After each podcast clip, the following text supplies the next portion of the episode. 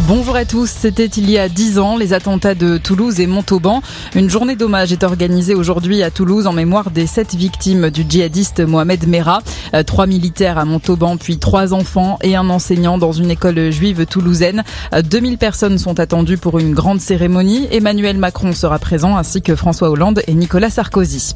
Ce drame en Belgique, un automobiliste a tué six personnes en fonçant dans la foule lors d'un carnaval. Ça s'est passé tôt ce matin à la Louvière. Euh, personnes sont gravement blessées, 27 légèrement.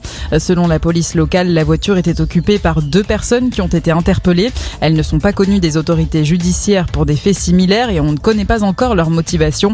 Une cellule d'urgence a été mise en place dans la commune. Le conflit en Ukraine et la Russie qui déclare avoir de nouveau utilisé des missiles hypersoniques lors du bombardement d'une réserve de carburant de l'armée au sud de l'Ukraine.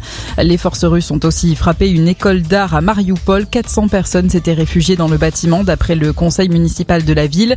Pour l'instant, on ne sait pas s'il y a eu des morts ou même des blessés, mais toujours d'après le conseil de Mariupol, l'établissement a été totalement détruit et des victimes se trouvent sous les décombres. La campagne présidentielle en France, à trois semaines du premier tour, Jean-Luc Mélenchon organise aujourd'hui une marche présidentielle à Paris. Le candidat de la France insoumise espère rassembler des dizaines de milliers de personnes en soutien à une sixième république. L'Angleterre lance demain la campagne de vaccination pour une quatrième dose de vaccin contre le Covid.